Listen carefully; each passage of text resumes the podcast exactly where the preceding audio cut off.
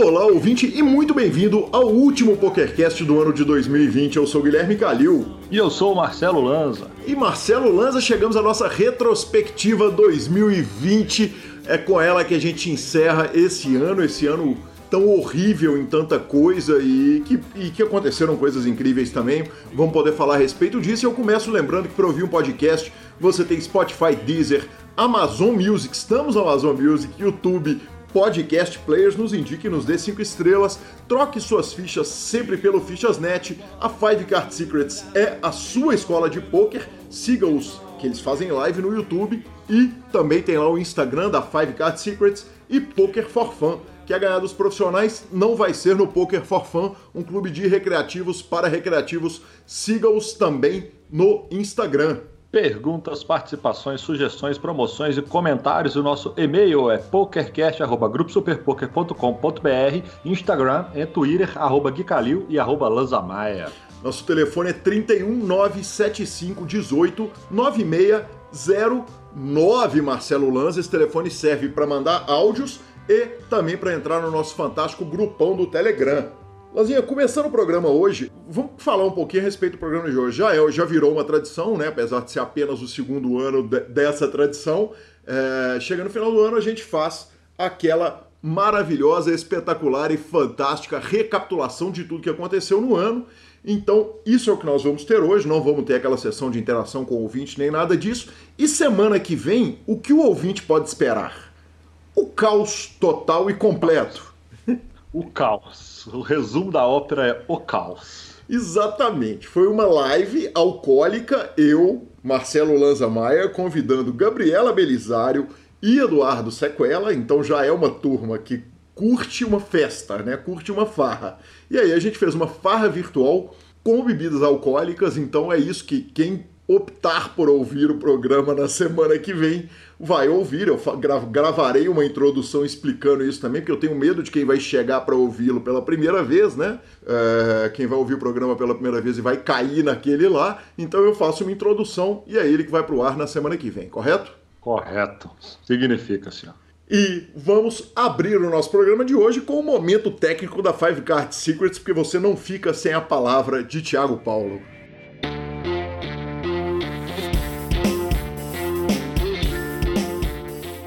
E recebo aqui no PokerCast o querido Thiago Paulo da Five Card Secrets, que semana passada nos contou a respeito de cada um dos tipos de adversários e hoje chega com um novo e super importante assunto pra gente, como identificar os adversários fracos. Muito bem-vindo, Thiago. Fala Guilherme, estamos aí mais uma vez para aquele bate-papo gostoso aí de Omar sem cartas. Bom, hoje a gente vai falar sobre como é que a gente vai identificar jogadores fracos, né, os adversários que realmente são recreativos. É, 99,9% dos ouvintes com certeza olham só o VPIP. Falam, ah, olha o VPIP, tem 70, 80 é fraco. E esquece de analisar outros quesitos. Eu já joguei com um jogador que tinha um VPP de 28% e era um sonho. Jogava poucas mãos, porém as mãos que ele jogava, ele jogava de uma forma totalmente errada e eu extraía muito valor dele. Por quê? Nos outros quesitos, ele realmente pecava. Então vamos lá. Que quesitos são esses para a gente identificar realmente se o adversário é bom ou ruim? Primeiro, né, quesito, com certeza é o VPP. Obviamente, um jogador que tem um VPP alto, maior que 60%, né, não que seja uma regra, mas realmente vai ser um jogador ali que não faz uma seleção de range pré-flop, muitas das vezes vai estar dominado né, no showdown e realmente ali vai ter muito implied odd reversa para ele, ele vai entrar sempre dominado. Temos ali também um jogador que não sabe dosar o seu size bet. Né? Então, um jogador, aquele camarada ali do pote, pote, pote, sem controle de pote, não sabe por que está apostando, né? ele simplesmente aposta por instinto e dá pote, sem porquê. Então, já mais esse quesito vai mostrar ali que ele realmente é um jogador recreativo, ele não faz um dois terços, um meio pote, né? até um terço com algum alguma intenção, né? O bet tem que ter uma intenção, a gente vai ter um drop só de bet, tá bom? É showdown. A gente às vezes fica ali na mesa, não está envolvido na mão, né? E nosso terceiro quesito é o showdown. Então a gente tem que olhar o showdown dos adversários. A gente ali vai, tá na mesa, entra no Instagram, entra no WhatsApp, esquece de ver o showdown. E o showdown ele mostra muita informação dos adversários. Né? Ele vai mostrar para a gente que tipo de mãos de draws o, o adversário está pagando, que tipo de valor. E temos ali um Quarto quesito, que seria a atitude na mesa. Esse jogador ele tem uma atitude constante, ele se mostra sólido com seu jogo, ou ele varia muito essa atitude sem algum motivo lógico. Então, realmente, se ele varia muito a sua atitude, é, não de forma a melhorar o seu jogo, mas realmente porque ele não sabe o que está fazendo, ele ganha mais um ponto ali para ser um jogador fraco, né? Que na verdade é um jogador recreativo. E o último quesito aí é o controle emocional. Obviamente, aquele jogador que entra em tilt time muitas vezes, ele realmente aí é considerado um jogador recreativo, né? Não tem um controle emocional e a gente tem que aproveitar esse tilt dele. Beleza, Guilherme? Então, aí para os ouvintes também fica essa dica, os cinco critérios, só repetindo, VPIP, size bet, showdown, atitude na mesa e controle emocional. Analisando todos esses quesitos e contexto, a gente identifica ali, de acordo com os pontos aí que esse adversário vai ganhar, se ele é fraco ou é bom. Beleza? Fica aí para os ouvintes a dica de hoje. Sensacional, essa foi a dica do Thiago Paulo da Five Card Secrets. Recomendo porque eu fiz o curso. Vá lá, siga ele nas redes sociais, Five Card Secrets. Valeu!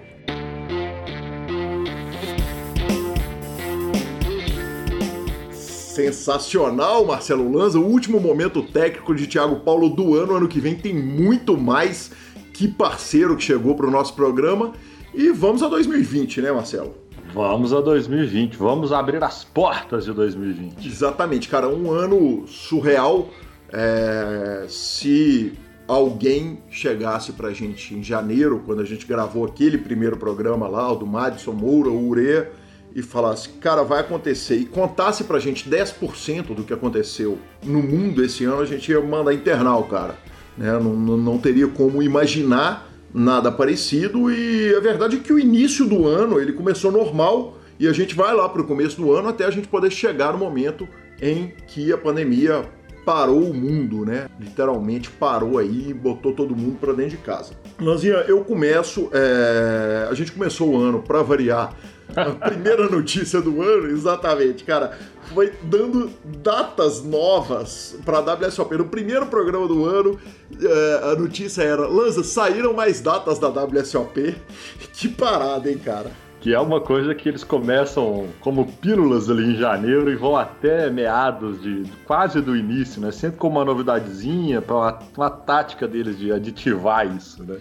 Exatamente, eles estavam obviamente em janeiro dando datas dos eventos que teoricamente aconteceriam no meio do ano lá no Cassino Rio e que, como hoje em dia todo mundo sabe, não vieram acontecer. E logo depois nós tivemos o Mojave assinando com a GG Poker. Exatamente, Lanzinha. Tem coisa que a gente ouve no final do ano e parece que ela já tá lá desde sempre, né, cara? É, que, o, que o negócio já, já rola desde sempre. A sensação que a gente tem quando a gente fala do Mojave na GG é que, primeiro, a GG já está com a gente há muito tempo e, segundo, o Mojave já está com a GG há muito tempo. Mas isso não é verdade. A grande verdade é, é o seguinte: o Moj assina em janeiro com a GG Poker e nesse momento que, que o, o, Daniel Negrano já tinha ido para lá e tal, é, é que o, o, site explode, né? Com software que é um software muito confortável, né? É, é, é raro ver um software tão amigável. Aliás, aparentemente, fazer software de poker deve ser a coisa mais difícil do mundo, porque é, é muito mais comum a gente ter plataformas ruins do que plataformas boas. E eles surgem com uma plataforma super amigável, é, fácil para o recreativo, é, um lobby bacana, bem organizado. E o que a gente não imaginava é que a WSOP, que não aconteceu ali da primeira notícia da nossa recapitulação, ia acontecer na GG. Falaremos disso um pouco mais à frente. Lanzinha, tivemos também o BSOP, né? A primeira etapa do BSOP aconteceu normalmente lá em Brasília e acabou sendo a única etapa ao vivo do ano. Exatamente. E essa etapa que quem ganhou foi nosso amigo, meu grande parceiro, meu grande amigo Fernando Araújo, índio, para um field de 758 entradas. Ele, além do troféu e do bracelete, ele puxou uma bagatela de 300 mil reais. Sensacional, né, cara? Sensacional. É, tivemos o Urea na mesa final. Uh, o homem arrumou mais 56 mil reais depois de ter gravado o BSOP Millions anterior. Tinha sido o primeiro a dar entrevista no PokerCast e logo no começo do ano já faz a mesinha final. Vamos que vamos, será que o PokerCast regula, hein? E continuando ainda no momento que as coisas aconteciam normalmente, tivemos o, o maravilhoso Alce Millions, né? É isso aí. Uh, Lanza, um exercício de adivinhação. Se todo mundo imaginasse o que, que estaria por vir, o Ozzy Millions tinha sido muito maior do que ele foi? Muito maior. Se soubesse que era o, o último ali, ó, a traveta dos grandes eventos, cara. Lembrando que ele é muito caro para ir, é longe para burro, mas definitivamente ele teria sido uma explosão total e completa. É, sem dúvida nenhuma. O campeão do, do Oz Millions foi o Vincent Wan. Ele é de Melbourne, na Austrália, ou seja, um jogador local. Ele ganhou um total de 1 milhão e 800, 1 milhão 850 mil dólares australianos. Vale dizer o seguinte, o Ozzy Millions já anunciou que por causa da pandemia, da Covid-19, o evento de 2021 está adiado sem data para acontecer. Te confesso pessoalmente, antes de eu, de eu pular aqui, que entre dos eventos do mundo que eu tenho vontade de conhecer, o Ozzy Millions está disparado na frente de todos eles, talvez pelo fato dele ser na Austrália. Ainda mais depois que cortaram o PCA né, do, do circuito, né, Lanza?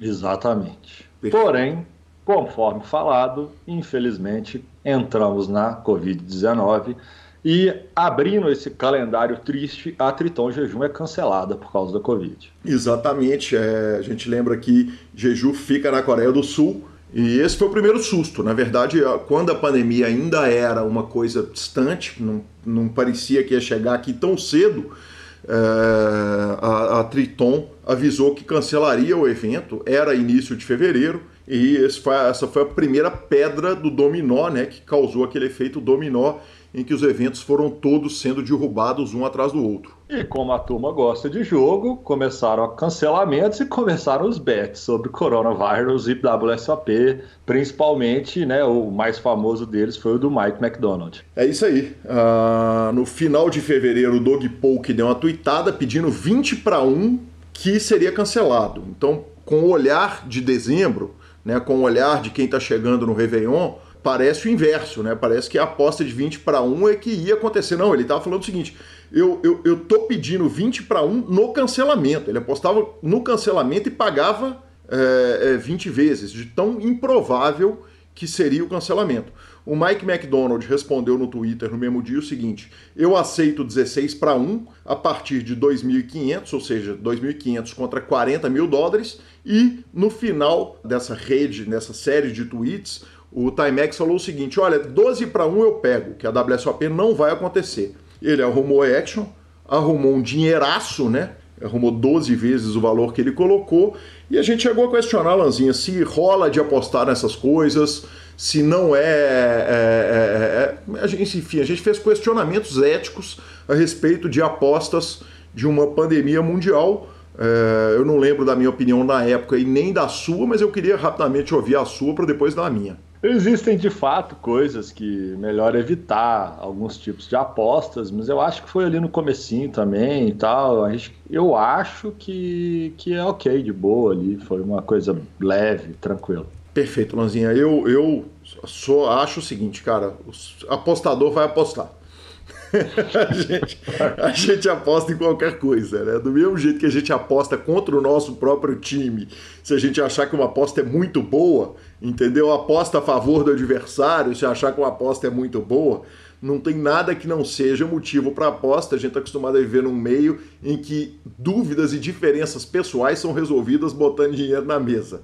Então, Justo. Então acho, não, não, acho nenhum absurdo nisso. Ainda no assunto, Lanzinha, vale dizer o seguinte: a WSOP demorou pra caramba cancelar o evento, né? Claro que tem um milhão de implicações financeiras, tem a questão dos salões do Rio e tal, mas tem a questão financeira dos jogadores também, né? Tem o problema dos jogadores, jogadores que estão com passagens internacionais, com hospedagens, enfim, um monte de coisa. A WSOP foi assim: não temos notícia, não temos notícia, não temos notícia, e foi cancelar meio ali, não vamos dizer aos 45 do segundo tempo, não, mas, mas bem ali nos 20 minutos da etapa complementar, né?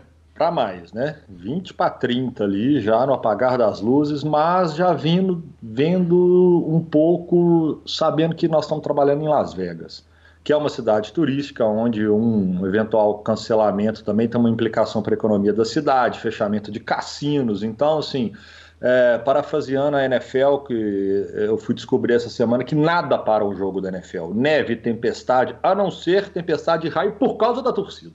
Uhum. Dicas de passagem, não por causa dos jogadores. É, então, é o lugar onde o jogo não para. Então, até que se tornasse impraticável, é, eles cancelaram, mas de fato, tardiamente, considerando isso que você falou, que são as viagens dos jogadores, hotéis, passagens, etc. e tal. E a gente fica com a palavra do fantástico Poker for Fun e já voltamos. Olá, jogador! Eu sou Gustavo Eronville e organizo os melhores home games da internet. Eu tô aqui para apresentar a vocês essa super novidade, o Poker for Fun. O Poker for Fun é um clube exclusivamente dedicado aos jogadores recreativos de poker. Nosso foco é ser um ambiente leve e descontraído para que você possa jogar com outros jogadores não profissionais enquanto se diverte e aprende o jogo. Para conhecer nossos termos e condições, me chama no WhatsApp 31 9928 2881. Repetindo, nosso telefone é 31 99928 2881. O número está na descrição deste programa. E veja se você tem tudo o que precisa para participar do home game mais divertido do PP Poker. Poker for Fun, de recreativos para recreativos.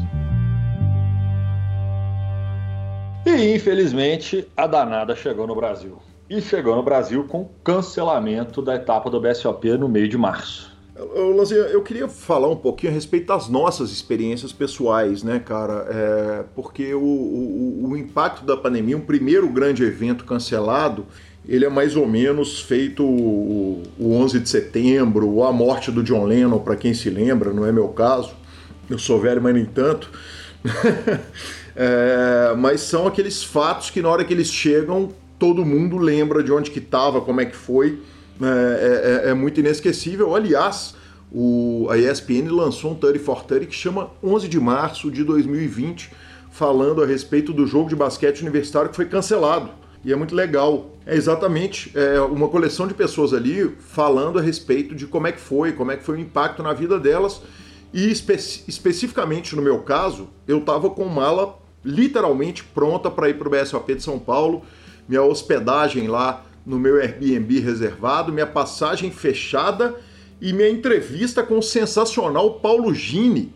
Agendada. Essa entrevista eu ia chegar lá antes do BSOP um pouquinho é, e íamos fazer uma matéria, não ia ser nenhuma entrevista só com o Paulo Gini, ele ia virar um PokerCast, mas eu ia para casa dele, eu ia não, eu vou né, em algum momento, eu não fui quando da, da, da primeira marcação mas evidentemente eu pretendo ir a São Paulo, pretendo fazer essa matéria, uma super matéria, ele mostrando a coleção de memorabilia dele, de futebol e tal.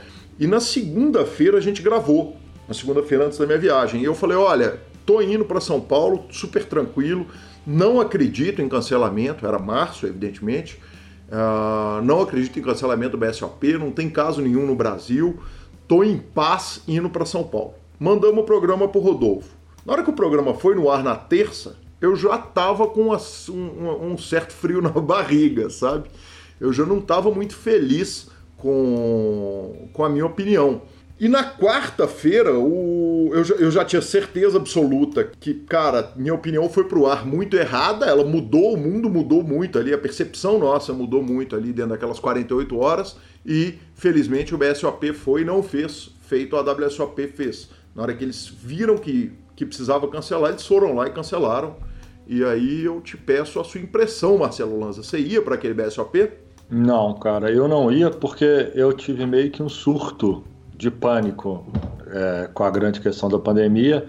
E eu confesso que o fato de eu já estar trabalhando de casa desde o começo do ano, né, desde janeiro eu trabalho de casa, eu me tranquei de uma forma brutal, assim, no início da pandemia, antes que a percepção da maioria dos brasileiros do mundo tivesse essa pandemia, eu fui aquele cara que fui para o supermercado, fiz estoque de dois meses e fiquei totalmente trancado até entender as implicações que ela poderia ter. Então eu, eu cheguei a falar sobre isso na época, eu estava já quietinho, assim, isolamento total e completo. Mas é aquilo, né? Quando começa a chegar perto, a gente começa a sentir a gravidade, né? Quando a gente está vendo as notícias, entendendo a gravidade, mas na hora que ela aproxima, e aquela foi uma semana de fato que teve uma reviravolta muito grande. e aonde as coisas começaram a se fechar, comércio fechar, um susto, né, um, um, princípio de surto coletivo, começou a faltar água, faltar álcool gel, faltou luvas, faltou papel máscara, higiênico. papel higiênico. Então, foi um momento realmente bem tenso. É, uma coisa que eu tomo cuidado, e, e, esse ano a gente discutiu isso, né, Lanza, na preparação dessa pauta, é, é, o cuidado de não olharmos o mundo como a gente o enxerga hoje. Né? Eu tive recentemente essa discussão, por exemplo, com a minha irmã, que falou: Poxa, e tal, a gente podia ter feito uma isolada, ter comemorado o aniversário de 70 anos da nossa mãe, que, que, que fez aniversário esse ano, e nós comemoramos a distância, talvez com um pouco de resguardo daria para ter é, encontrado com ela. Eu falo, olha, hoje é fácil falar com essa informação, né? Que, que se enfiar todo mundo 15 dias dentro de casa, é, que daria para ter feito. Mas não era a informação que a gente tinha na época, né? O aniversário foi em maio, no caso, a gente não tinha, não sabia como é que era, não sabia o risco que estaria submetendo a ela. Então esse é um cuidado que evidentemente a gente precisa ter, né? Na, em qualquer análise a respeito do, do, de uma coisa, especialmente uma coisa que as verdades mudaram tanto num prazo tão curto de tempo. De qualquer forma, voltando para o BSOP, é, vale lembrar o seguinte: a gente falou na época e repete agora que o que o BSOP entregou para os clientes, quer dizer, devolução de bains, devolução de passagem para quem estava indo para o BSOP, recebeu as passagens independente da companhia devolver ou não as passagens. Hospedagem no hotel, quem estava hospedado em hotéis associados ao evento, ou no hotel associado ao evento, não lembro se era um ou mais, é, recebeu a íntegra de volta. Enfim, foi incrível a entrega do BSOP, o cuidado com os clientes. Então, que homens e mulheres, e que fantástico ter o BSOP como apoiador e patrocinador desse programa, que legal, foi bacana demais. Exatamente. E a, a, o show não pode parar, né? E aí é o momento que as grandes empresas se reinventam. E em abril acontece a primeira etapa do BSOP Online, que no total o ano foram três etapas e cada vez com sucesso maior. Né? Perfeito, Lanzinha. Nós ainda tivemos o prazer de, na segunda etapa, ter um campeão brasileiro de main event. A gente teve um monte de título brasileiro nas etapas. É, o Brasil ganhou mais dinheiro do que todo mundo, ganhou mais títulos. Agora, no main event, a segunda etapa, o título veio para o Brasil, o troféu veio para as mãos de Alex Bess, que falou comigo no PokerCast Express. Daqui a pouco vou falar um pouquinho a respeito desse projeto também, que foi um projeto de 2020. Mas, mas foi muito legal, né? Porque o evento foi só crescendo e na última etapa, que acabou sendo uma etapa muito maior do que as outras duas, ele entrou em aba exclusiva no PokerStars, no site. Então, cara, parabéns, parabéns DC Parabéns ao PokerStar, Sérgio Prado e, e, Lara e todo mundo que reinventou o evento e conseguiram fazer um, um, um, um BSOP tão legal para o público do Brasil. Parabéns demais a equipe, parabéns demais. A, gente, a verdade é o seguinte: se tratando de BSOP, cara, a gente sempre espera. A gente sempre espera coisas mágicas e a turma sempre entrega mais do que a gente consegue esperar, né? Então, fenômeno, fenômeno total. O BSOP Millions de, de 2020 que não foi cancelado foi adiado. Então eu imagino que até esse, esse chegar essa data do adiamento nós ainda teremos mais etapas. Estamos aqui na torcida. Certamente, muito provavelmente, aliás. Uh, Lanzinha, e aí o poker entra na campanha do Fica em Casa, né? Quando se percebeu que a melhor forma de combater, de, de, de, ter perdas, de evitar perdas desnecessárias, era ficando em casa, mantendo o isolamento, obviamente quem podia. E aí o poker entrou na campanha do Fique em Casa, né? Na hora que o mundo percebeu que para evitar perdas desnecessárias, para evitar um, uma gravidade maior na pandemia, que o melhor era ficar em casa, todo mundo entrou nessa campanha e o poker entrou de sola nela, a começar pela campanha Adote um Dealer. Exatamente, Adote Dealer, que uma das cabeças era a Laurinha Viana, que é dealer já há muito tempo. É, a grande questão é que, além de tudo, existem dealers que são freelancers, quer dizer, é uma turma que fica é, rodando o circuito, rodando eventos e tal. Então, uma das coisas que a, o Adopt Dealer falou, cara, não pode ter outra fonte de renda e não pode ter vínculo empregatício com nenhum clube. Por quê? Foi para focar exatamente os dealers que estavam mais precisando naquele momento. É, a campanha começou com 100, 150 200 dealers cadastrados e após a triagem eu sei que chegaram a mais de 300 pessoas ajudadas, mais de 100 mil reais arrecadados. É, o Acari entrou é, vestindo a camisa da campanha, a CBTH, cara, entrou com 60 mil reais de doação. Então, campanha de sucesso que eu tenho certeza que naquele momento ajudou muita gente. Legal demais, Lanzinha e é, muitos sites abriram conteúdo né, para a turma ficar em casa. Então o Ina Game, por exemplo, abriu um mês grátis. Então sites que. É, é, é os sites de poker, o curso de poker via de regra não é uma coisa muito barata. Se bem que a Ina Game tem um preço super justo e via de regra vale cada centavo né, o, o investimento em conhecimento de poker. Mas muita gente abriu o curso, uh, empresas nacionais e gringas também. Então, parabéns aí a todo mundo que entrou na campanha, abrindo material, uh, liberando catálogo de, de, de, de jogos para poder assistir, enfim, foi legal pra caramba. Ah, o mundo inteiro solidarizou com isso, grandes streamers de todas as plataformas liberaram conteúdo e que bom que o poker também seguiu esse caminho, liberando conteúdo de muita qualidade para a turma que queria, que precisava de estar em casa, então que ele ocupasse esse tempo com mais qualidade, né? Incrível. É... E a campanha Adote um Dealer, além da campanha Adote um Dealer, é, quem ainda conseguia fazer aqueles jogos ainda com uma aglomeração muito menor, aqueles home games também, foi para um segundo momento, falou, cara, chama os dealers para dar carta nesses jogos, vamos ajudar a turma, e isso também foi evoluindo e também alcançou um resultado super legal. Cara, se falando em 2020, é o que eu falei antes, empresas grandes se reinventam e o Super Poker é, soltou uma campanha maravilhosa que foi o Super Poker Team Pro, né, cara? Sensacional essa. Eu participei, o senhor também participou, jogou, narrou comigo, né? Grande parte foi narrada ou por mim e pelo Sequela, ou pelo Vitão e pelo Sequela, mas tivemos um monte de participações ilustres, entre elas a de Marcelo Lanza Maia, e, e foi demais, né, cara? Foi demais. Foi, foi muito legal, cara. Foi muito legal. Foi muito torneio, foi muita falinha, foi muita coisa bacana, né, cara? Cara, é, foi muita premiação também, né? É, os torneios tinham aí muito barato, eram 7 dólares ou 28 reais, dependendo da plataforma, 100 dólares ou em real. Os torneios aconteceram no Bodog, Poker e o Poker. Então foram é, etapas mensais que valiam o iPhone para o campeão. E, e, eram seis torneios por bloco ali, né? Então dois no Bulldog, dois no Paripoker e dois no Poker, com uma proposta animal. Tivemos momentos muito engraçados, né? O, teve aquela conversa minha com o Vitão, que o Vitão falou um jogador chileno que eu vi, um jogador muito bom que eu vi nas mesas, e ele ia citar o nome de um jogador, eu achei que o nome do jogador era Vinas Mesas. E aí os caras fizeram uma montagem e tal, enfim. Oh, El, El Bigodon. El Bigodon, né? Eu já tava com aquele bigode, né, gigantesco.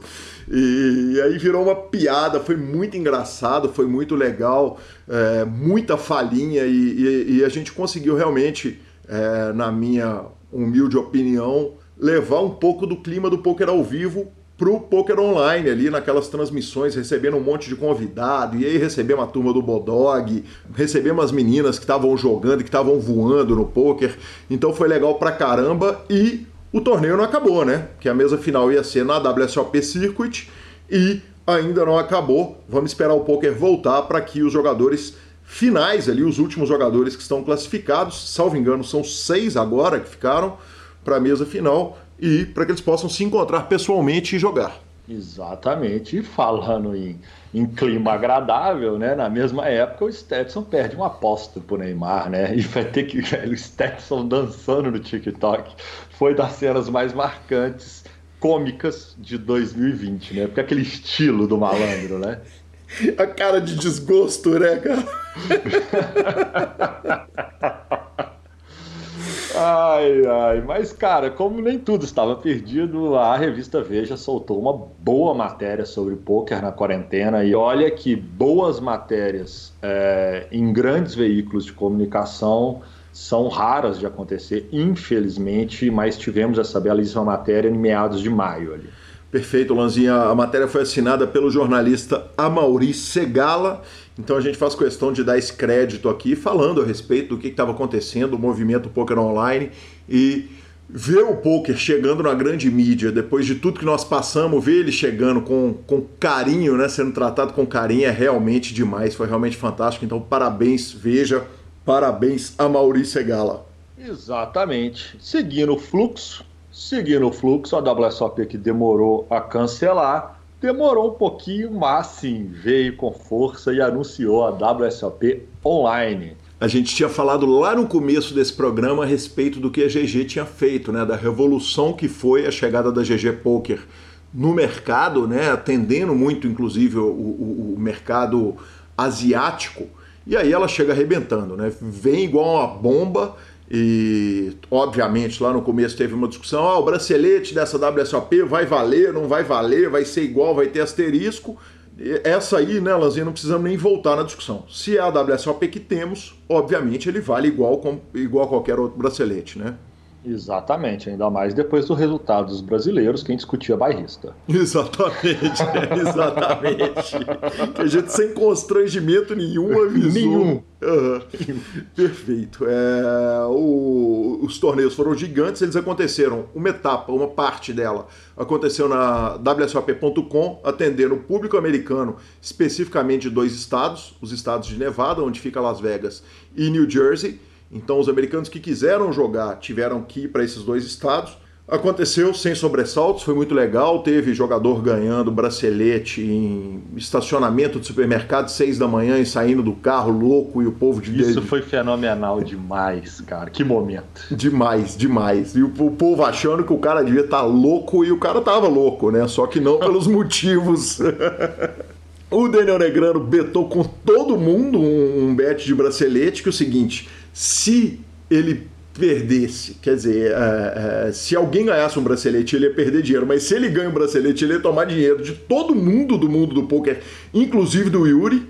Que diga-se de passagem, o Daniel Negrano quase escapou, mas na verdade ele já deu uma escapada no começo, porque quando o Yuri crava, o bet deles valia a partir do dia seguinte, na verdade. Né? É verdade.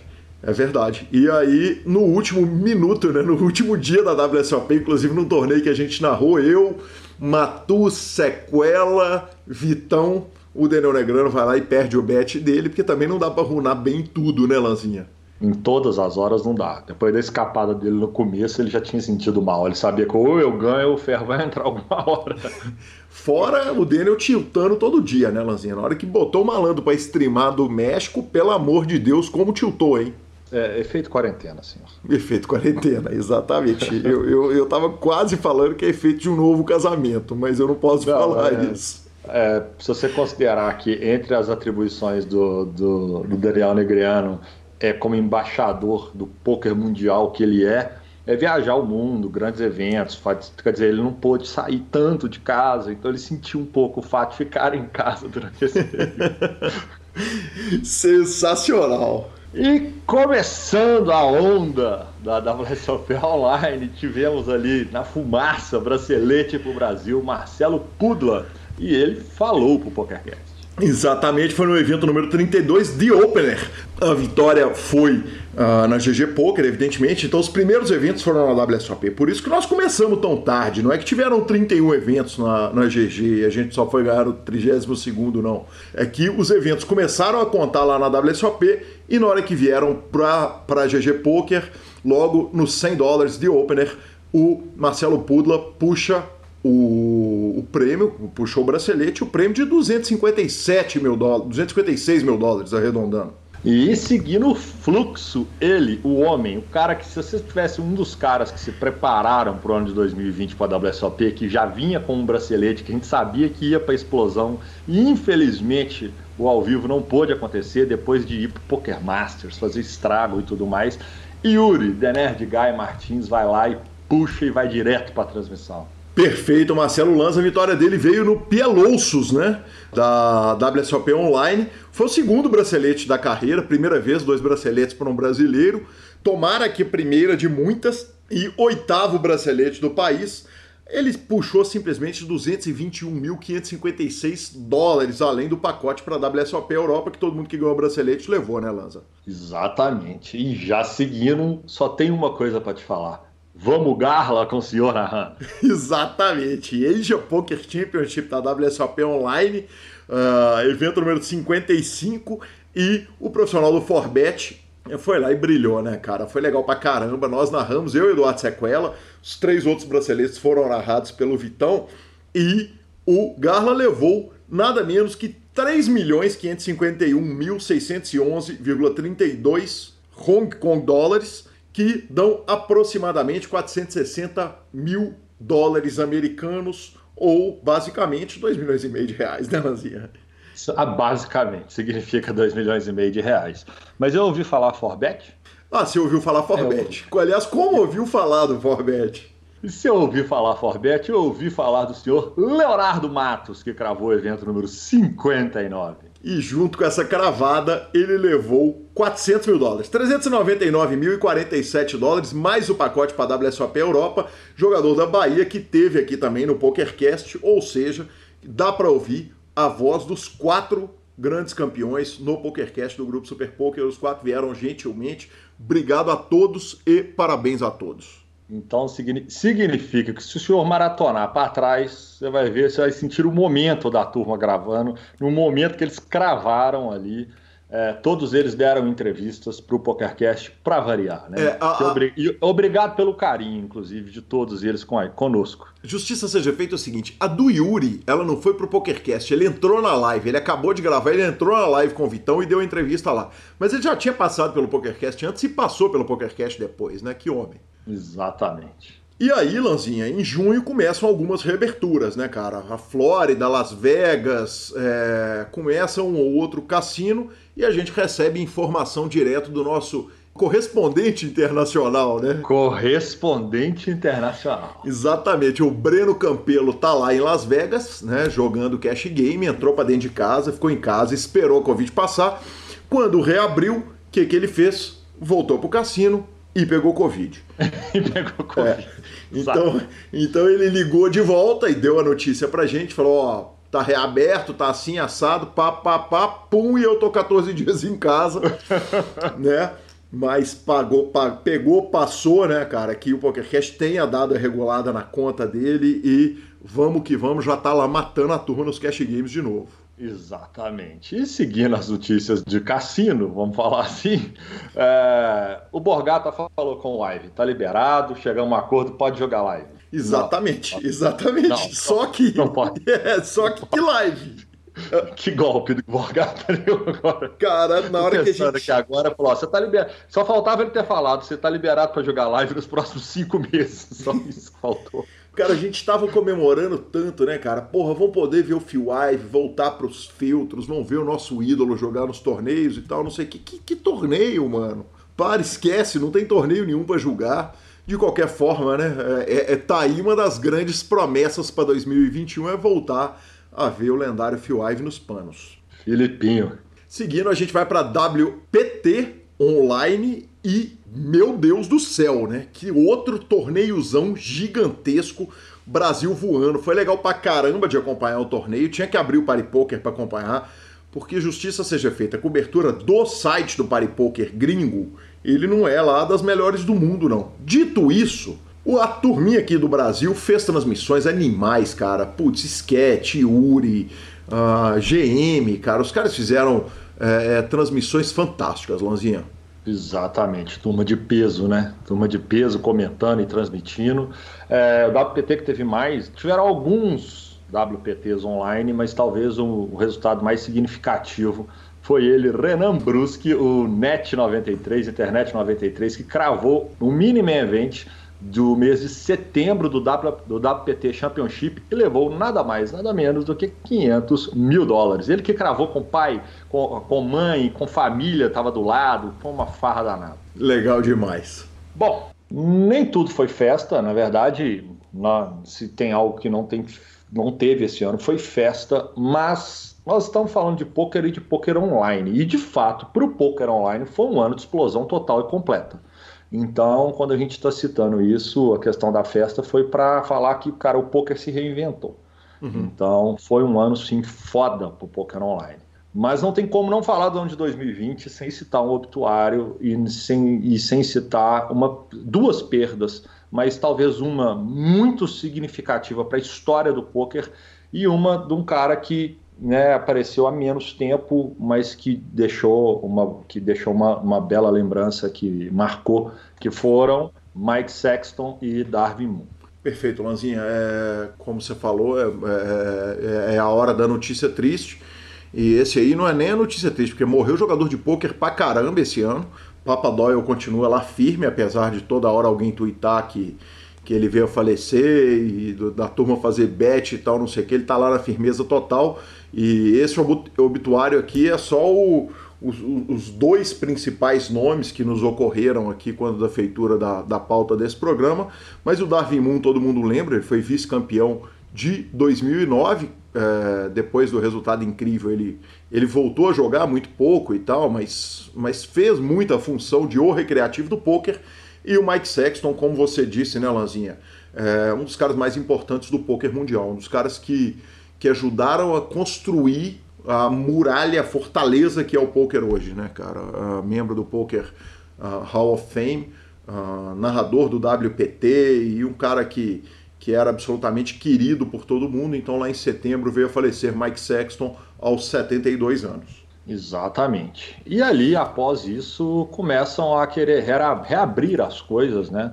E reabrem H2 e tivemos um espetacular CPH Millions. Perfeito, Lanzinha. É, um exercício a ser feito é o seguinte: imagina você pegar um endereço nobre, igual é o novo H2 em São Paulo, reformar, refazer, criar um clube com aquela segurança, com aquele restaurante, com aquela estrutura, com aquela beleza e logo depois de inaugurar vem uma pandemia mundial, fecha o clube o clube ficou fechado, cumpriu rigorosamente tudo que foi exigido e quando a prefeitura de São Paulo falou tá liberado, pode abrir, eu obviamente trouxe o Elton Lima aqui, falou tudo sobre reabertura, protocolos, tudo que tem para falar e eles reabriram, inclusive comigo narrando o CPH Millions, que foi sensacional, espetacular.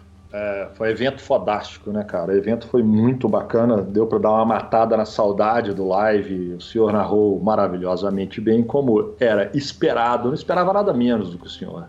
Inclusive o senhor ficou alternando ali, você e Vitão. Eu ficava brincando que num dia tava Vitão e Matu, Calil e Padilha, no outro dia tava Calil e Matu, Vitão e Padilha. Vocês ficaram fazendo uma, uma troca de bola ali. E, e, parabéns também pelos comentaristas de peso que senhores, que os senhores arrumaram. Muito obrigado, Lanzinha. E ficamos com a palavra do Fichasnet. O Fichasnet é o seu parceiro para compra e venda de ficha nos principais sites de poker online. Chame o Fichasnet e avise que chegou até eles pelo PokerCast para participar de promoções super especiais para os nossos ouvintes.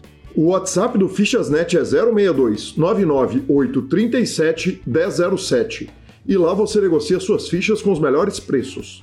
O Fichasnet trabalha com créditos do PokerStars, PariPoker, PP Poker, o Poker, EcoPays e AstroPay Card. Repetindo, o WhatsApp do Fichasnet é 062 99837 1007. O número está na descrição dos nossos programas.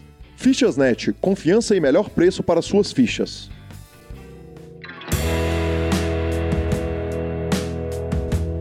E assim como um pulo de um golfinho, aquele salto que vai, faz uma graça, três piruetas e cai, apareceu o Among Us.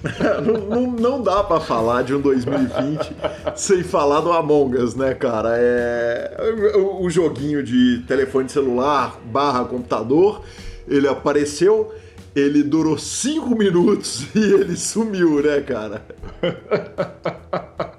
Cara, é muito engraçado isso, né? Na hora que você considera que o que, que é o poder de estar várias pessoas fechadas, então qualquer novidade, todo mundo vai ali dar uma. Opa, vou ver o que, que é, e assim foi. Ele foi, apareceu, fez graça e segue o jogo. Exatamente. Aí quando a gente achou que tudo do ao vivo já tinha se transportado para online, já tinha sido feito online, quer dizer, já tinha tido Poker Masters, WPT, WSOP, BSOP, enfim, todo mundo, Irish Poker Open, todo mundo que tinha um torneio tradicional foi lá e fez. Vem o EPT e bate na mesa e fala assim: agora, sou eu, filhão. Agora sou eu. É exatamente.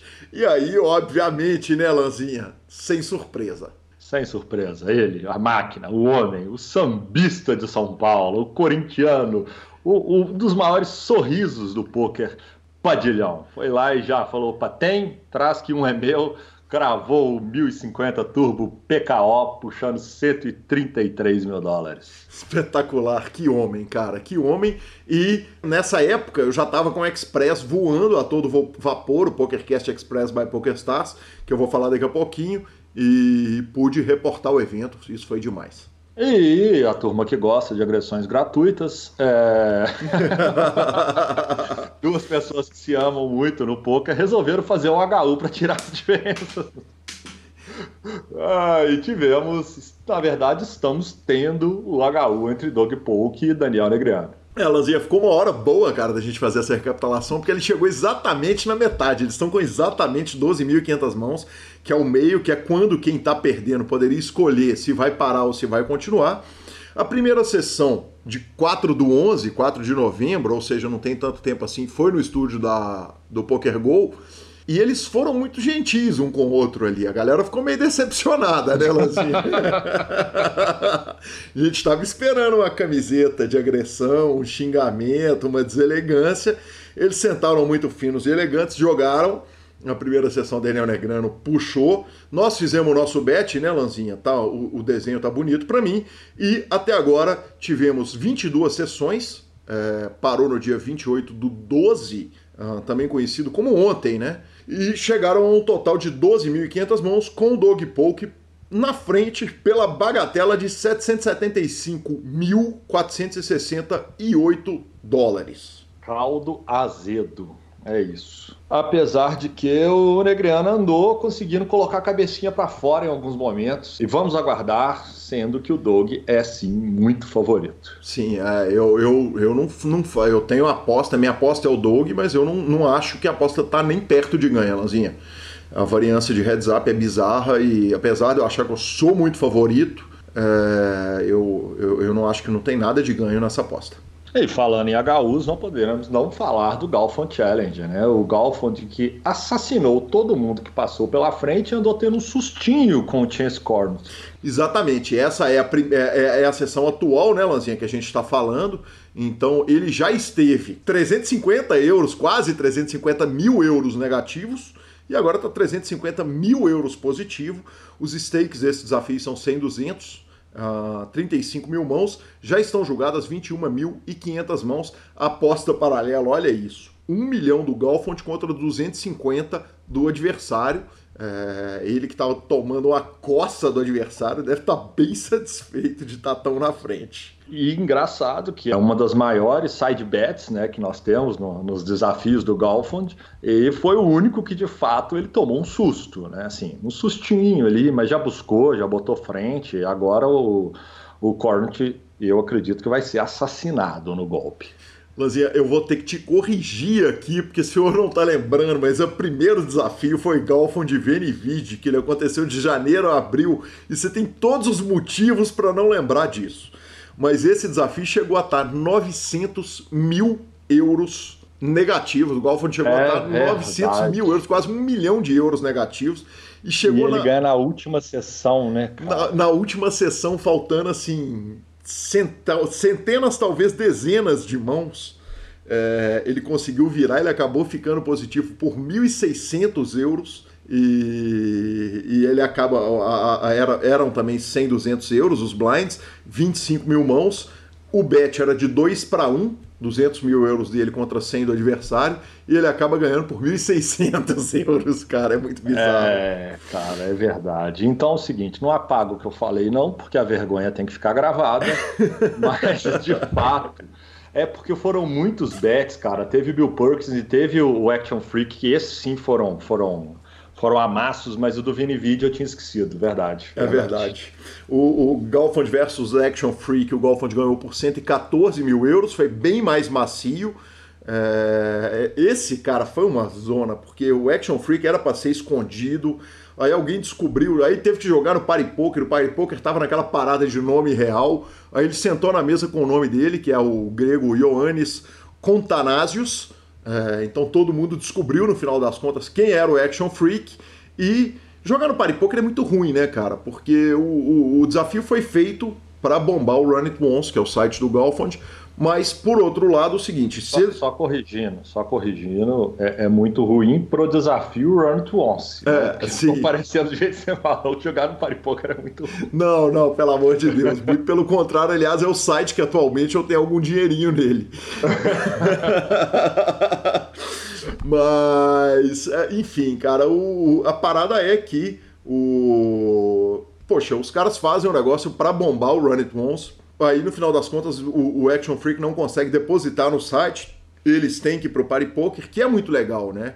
Que é o, o Galfond mostrando o seguinte: não, eu não vou mandar depositar na conta, na confiança ali, se não for para cumprir todas as regulamentações, nós não vamos nem fazer. Então eles voaram pro Party Poker para não deixar o público sem o heads up. E o heads up aconteceu, ele ganhou, ganhou com uma certa tranquilidade, 114 mil euros positivo uma aposta paralela que era de 150 mil euros para cada lado, então ele ganhou mais isso. E aí o seguinte, tem a, a, a, o heads up com o Bill Perkins, que está rolando, faltam ainda a do Jungleman, o Daniel Cates, e a do Brandon Adams, lembrando que o heads up com o Brandon Adams são muito menos mãos, mas o jogo vai acontecer ao vivo, ou seja, não vai ser agora. Exatamente. Cara, uma passada rápida pelo que o Galfond fez foi absolutamente sensacional, maravilhoso, deslumbrante. Galera que gosta pode acompanhar várias narrações, várias mãos, acompanhar o jogo rolando. E ele é um fenômeno. É isso, uma fortaleza. Ele é um fenômeno. É isso aí. Aí, Lanzinha, como já dissemos aqui no programa, né, cara, o BSOP Millions é adiado. E aí a gente, vale a gente ressaltar o seguinte: não foi cancelado, o evento foi adiado uh, num vídeo que o presidente Welton com o presidente federal, porque os dois são presidentes, né? Cada um hoje de um órgão maior do que o outro, e os dois anunciam lá o adiamento do BSOP Millions, que quando acontecer, Marcelo lança. Quando acontecer, tá de brincadeira, hein? Vai ser grande. Não, não, espera, não esperamos nada menos do que isso. Não, não é nem não esperamos, temos certeza disso. Perfeito, perfeito. Vai ser gigante, vai ser sensacional. E aí, naquelas incertezas ali, né? Como é que tinha acabado de ter o adiamento, em que aparece uma notícia que nós não estávamos esperando, né? Que o WSOP me solta um evento em formato híbrido. Sim, rolou, rolou o anúncio, rolou uma polêmica, porque o campeão do que tinha sido o evento final da GG Poker falou: ai, que parada é essa? Eu, eu eu que era o campeão do main event da WSOP, agora vocês vêm falar que não e tal. Mas justiça seja feita o seguinte, em todos os, os releases de imprensa e tal, eles tinham avisado que o campeão do main event da GG ia ser um campeão que não ia entrar para o banner não ia entrar para o Rio, que o nome não ia para plaquinha na Taça da Libertadores, para fazer uma analogia com futebol. Fica claro assim, não fica, Lanzinha? Fica, fica. Pois é, ia ser o campeão, ia levar um dinheiraço, como levou, mas que não ia ser o campeão efetivamente do main event da WSOP. E aí eles resolveram fazer o evento no formato híbrido, em que nos Estados Unidos os jogadores jogariam nos dois estados citados anteriormente, jogariam na WSOP.com e um evento para o resto do mundo na GG Poker. E Aí, né, Lanzinha? Aí a história foi escrita a favor do Brasil e a favor da Argentina. Foi demais, foi maravilhoso. Na etapa mundial, tivemos os quatro primeiros colocados de idiomas português e espanhol. O Ramon Munhoz, quarto colocado espanhol, levou quase 500 mil dólares. Manuel Ruivo, Portugal, levou 728 mil dólares pela terceira colocação. O primeiro colocado foi Damian Salas, da Argentina, 1 milhão e meio de dólares, 1 milhão 551 mil dólares, arredondando. E o segundo colocado foi ele, o homem, a lenda, o fantástico. Passou pelo PokerCast essa, esse ano, não tem medo de dar Bahia, não tem medo de nada. Que homem, Bruno Boteon, 1 milhão e 62 mil dólares, Lanza. O que falar de Bruno Boteon? O que falar dele? É, vocês perceberam que até agora a gente não tinha citado o nome dele, porque a gente só fez algumas pontuações ao longo dos torneios do ano, mas quem acompanhou o podcast, o PokerCast esse ano, sabe que ele foi citado inúmeras, inúmeras, inúmeras vezes. Ele que hoje está em primeiro no ranking do Pocket Fives, ele que está em primeiro em premiação, ele que está assombrando o mundo do poker com o que ele está fazendo nesse joguinho.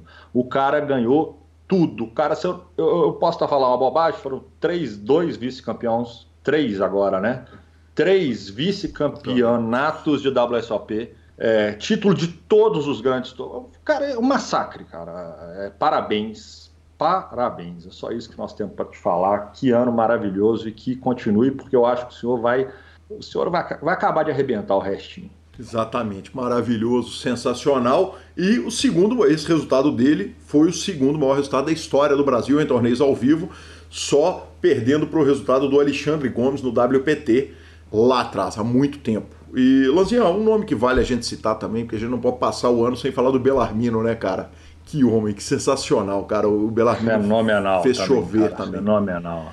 Cara, é, é um, até um problema, né? A gente tá, tá citando pontuais, né? Os nomes, mas porque o que os jogadores de poker fizeram nos filtros online, os jogadores de poker brasileiros fizeram nos filtros online esse ano foi algo de assustador, né? Foi, foi, foi ridículo, como diz o, aquele, aquele narrador da ESPN, o agora tá no Sport TV, né?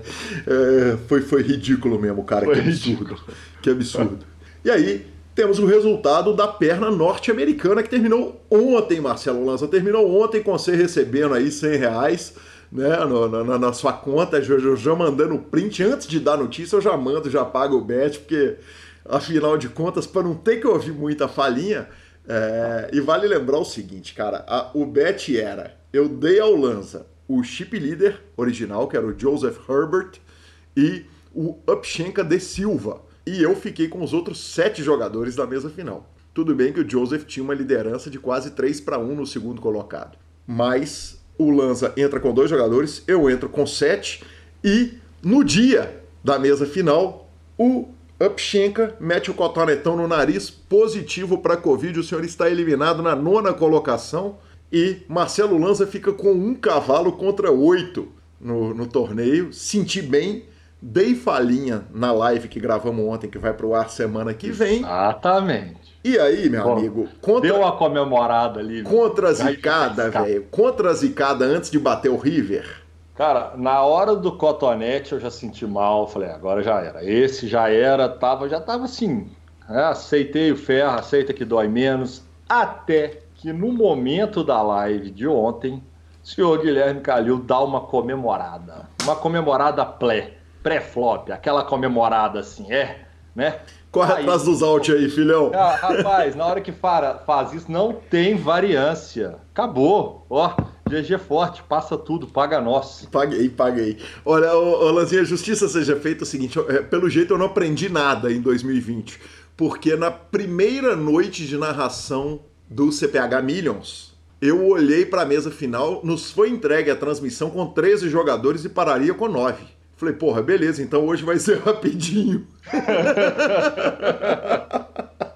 E três horas da manhã tava esse homem aqui falando e bebendo água para aguentar café com água para acabar com a voz. Exatamente. Cara, e, e eu, continuando aqui na, na, no heads up do meu cavalo, né? O meu cavalo que vai pegar o Damian, o Damian, o Damian Salas, que agora se torna o meu cavalo. Exatamente. Lanzinho, e, e justiça seja feita o seguinte: o seu cavalo Joseph Herbert cravou, arrumou 1 milhão, e- 1 milhão 553 mil dólares com o, o, o buy-in que ele deu foi de 300 dólares na WSOP.com num satélite. Que homem, né? Aí eu vi dinheiro, viu? aí eu vi Roy. Aí eu vi Roy. Aí eu vi Roy. Exatamente. Dia 30, amanhã seria o heads up entre os dois jogadores e o Damian Salas não conseguiu entrar nos Estados Unidos por causa de uma restrição dos jogadores, de, de pessoas vindas da Europa, que o Damian Salas está lá na Europa.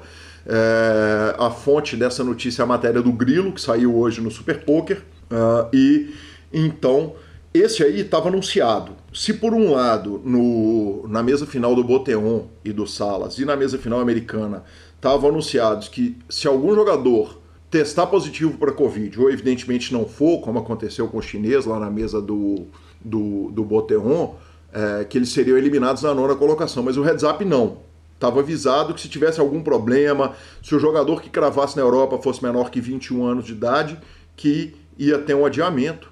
Então, vale dizer isso aí. O Damian Salas vai jogar provavelmente no dia 3 de janeiro contra o Joseph. E aí tem uma aposta de mais cenzinho. Eu sou Joseph, Lanza é Damian Salas. Essa aí, como eu disse, se eu perder, eu perco feliz. Estou torcendo pro Damian.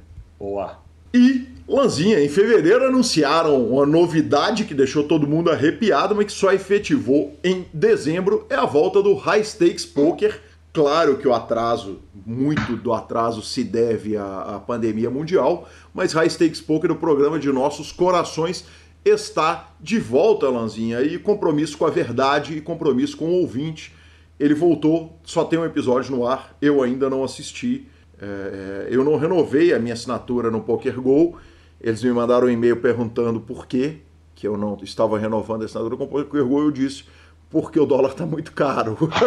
o real não está, o real não tá justificando, mas obviamente eu vou dar a baína, aqueles 10 dólares, assim que agrupar uma quantidade razoável é, de, de, de, de, arquivo né, do High Stakes Poker e vou lá dar aquela conferida para trazer para o nosso telespectador. Boa.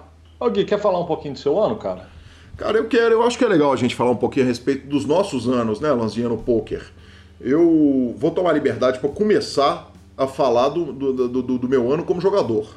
Né? A gente brinca todo começo de programa, a gente encerrou então a retrospectiva do mundo do poker e vamos fazer uma rápida passagem para a retrospectiva pessoal minha e do Lanza. E, e Lanzinha, eu já não era um cara muito do Holden, né? Eu, há muito tempo que eu gosto muito mais dos Mixed Games. Com o aparecimento do, do, do de cinco cartas, eu fui estudar o Omaha para entender os segredos do Five Card. É, inclusive assisti muitos vídeos de, de sites gringos e tal, e estava aplicando conhecimento de Omaha de quatro cartas no Omaha de cinco. E aí apareceu o curso do, do Thiago Paulo, e obviamente eu sou suspeito para falar por dois motivos. Um, ele é anunciante do programa. Segundo, eu fui aluno do curso. mas, mas felizmente, a quem quiser conferir com o nosso Lucão, né? É, foi um ano de muitos saques no Poker Online. Você acompanhou a saga, né, Lanzinha? Eu, eu, eu na, naquele momento ali, máximo da pandemia, todo mundo 100% preso em casa. É, ele foi muito lucrativo para mim e foi muito legal isso, porque para quem é jogador recreativo, para quem trabalha com poker fazendo mídia, poder sentir que ainda tem a pega, que ainda tem o, o, o, o olfato para jogar e ganhar no jogo, é muito gostoso, então foi muito legal. Tive também uma volta aos torneios, é, por causa do Super Poker Team Pro, que, que eu transmiti, que foi muito bacana também, porque me fez estudar. Quando eu fui jogar os torneios de Hold'em, que eu não jogava há muito tempo, eu vi que eu não estava mais sabendo para que lado ia o baralho, e joguei com cartas abertas e, e pô, fiz jogadas horríveis. E falei, cara, eu tenho que estudar isso. E comecei a estudar. E foi legal. E tomei gosto, cara, com o torneio de Hold'em. Voltei a jogar e o resultado também, felizmente, foi positivo nos home games.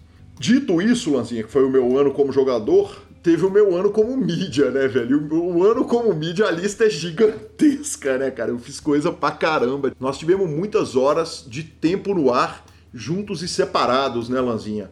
Então, o Spotify nos informou que foram quase 4 mil minutos de PokerCasts colocados no ar em 2020, ainda não tinha nem terminado o ano. É, e aí eu fiz PokerCast especial com Sérgio Prado de música. Tivemos PokerCast especial Fold Câncer, que tivemos a presença do Dr. Maurício Mosna, médico ouvinte do programa, junto com a Roberta Arro, do Grupo Super Poker, Jamie Walter, Regina Kassab, num projeto que foi legal pra caramba. Fiz 50% das transmissões do Super Poker Team Pro, foi o projeto super legal do qual falamos. Fiz diversos eventos na WSOP, que foi uma grande honra poder narrar. Aliás, era uma previsão minha do ano passado, é que eu iria pessoalmente fazer a cobertura da WSOP e acabei fazendo a cobertura à distância, mas uma cobertura muito maior do que eu imaginava que eu ia fazer, né? Do que se eu tivesse lá.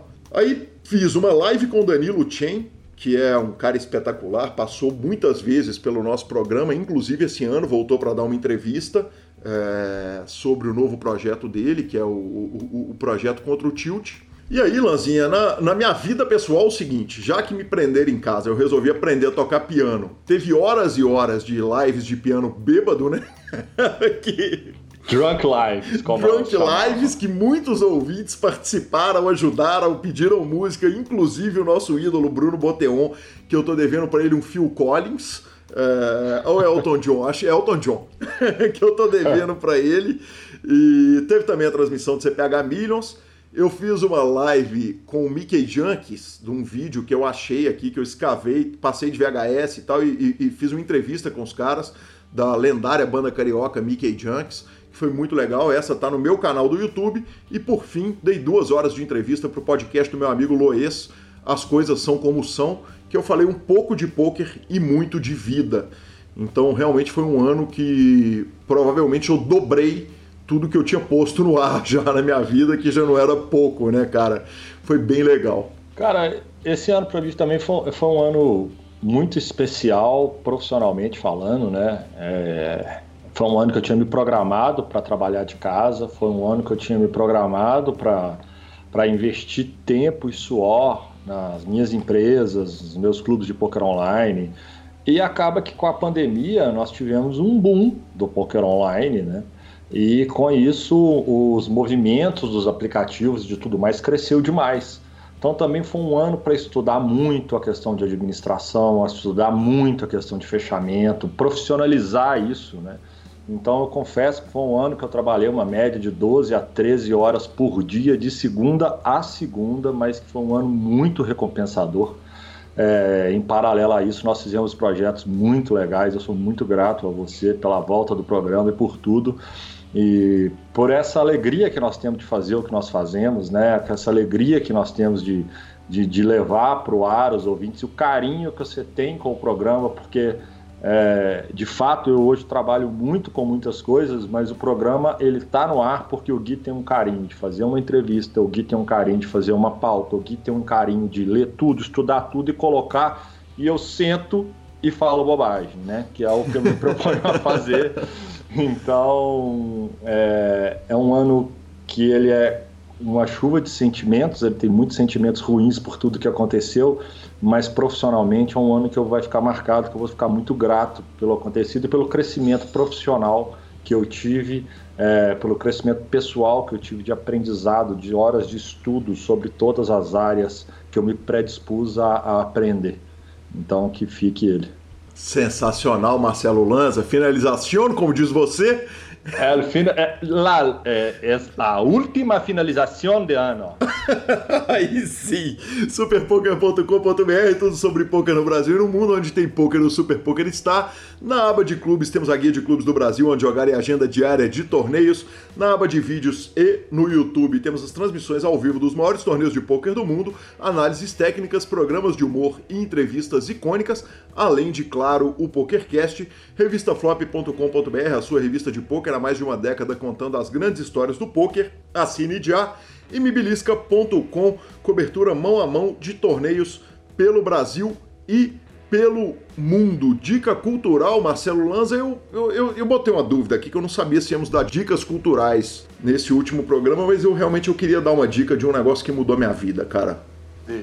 Olha, é, como eu disse, eu quando eu me vi preso dentro de casa e, e eu ouço Atila, né, que é um cara muito criticado, mas eu ouço e gosto do Atila. Dois. É, eu também ouço e gosto. Eu ouço e gosto. Eu, eu entendi que eu ia ficar muito tempo preso em casa e para além do poker online, do pokercast, da meditação e de correr, que foi uma coisa que me ajudou a manter a sanidade, eu falei, eu preciso de alguma coisa para me manter equilibrado e o que eu tinha aqui para de, de companhia é o piano, né, do meu irmão, e eu baixei um aplicativo chamado Simple Piano. E o Simple Piano é um HUD para piano, porque ele te ouve tocar, ele te corrige, ele te ensina. Ele é um coach 24 horas, ele é tipo um, um acampamento de piano à sua disposição na hora que você quer. E o Simple Piano foi um aplicativo que eu pago por ele e, e ele realmente mudou minha vida. É muito legal, eu descobri um instrumento novo e estou apaixonado com ele. Então fica essa dica aí, aprenda o instrumento e se for piano, vale cada centavo investido. Justíssimo. A minha dica cultural são 150. Quantos programas nós estamos hoje? 150 deve ser esse, viu? 149? Que seja, já, já considerando a, a live, então, 150 PokerCasts feitos com muito carinho para vocês. Sensacional. a gente termina agradecendo a você, ouvinte, por mais esse ano nos acompanhando. É incrível, é incrível o carinho que a gente recebe. Aí eu falo em meu nome, mas Lanza, te abro o microfone também, porque sei que você e Gabriela recebem um carinho gigantesco. E como é incrível, né, cara, a gente ouvir dos nossos ouvintes e sentir esse carinho, receber a, a, a, energia mesmo, né, cara? Como isso, isso nos faz trabalhar feliz. Absurdo, maravilhoso, sensacional. Obrigado, obrigado e obrigado, tanto pelo carinho que vocês têm comigo, com a minha esposa, é, com o programa, é, a receptividade. A gente sente quando a pessoa gosta do que a gente está fazendo. Então, cara, muito obrigado por mais um ano. Esperamos contar com vocês no próximo ano. Aí sim, nos próximos. arroba, arroba Gui Calil e arroba Lanza Maia são os nossos Instagrams e Twitters. Entre para o nosso grupo do Telegram, o telefone está aí na descrição. Nos indique, nos dê cinco estrelas. Obrigado aos, a todos os patrocinadores que nos acompanharam pelo ano inteiro. BSOP, H2, Masterminds, Fichasnet, Five Card Secrets, super bem-vindo, chegaram em novembro, é uma honra ter você, Thiago Paulo, aqui, meu professor, com a gente. Poker for Fun, um projeto desenvolvido com um carinho enorme, comando de Gustavo Eronville, esse homem maravilhoso, um clube só para recreativos. Então vá ao Poker for Fun, conheça e a edição é do maravilhoso Rodolfo Vidal. Precisamos arrumar o presente de fim de ano dele, né, Lanzinha? Que esse sofreu, verdade, hein? Verdadeira, verdade. Muito obrigado, Rodolfo, pelas horas de experiência. Porque vocês têm que lembrar que você teve 4 mil minutos de PokerCast no ano. Teve alguém que ficou, ouviu muito mais do que isso para editar e pôr no ar esses 4 mil minutos com a qualidade que ele põe. Perfeito, espetacular. E programa que vem vai ser aquele caos, né? Exatamente, o caos total. Então, beijo a todos, boas festas, um grande abraço, feliz 2020. Valeu!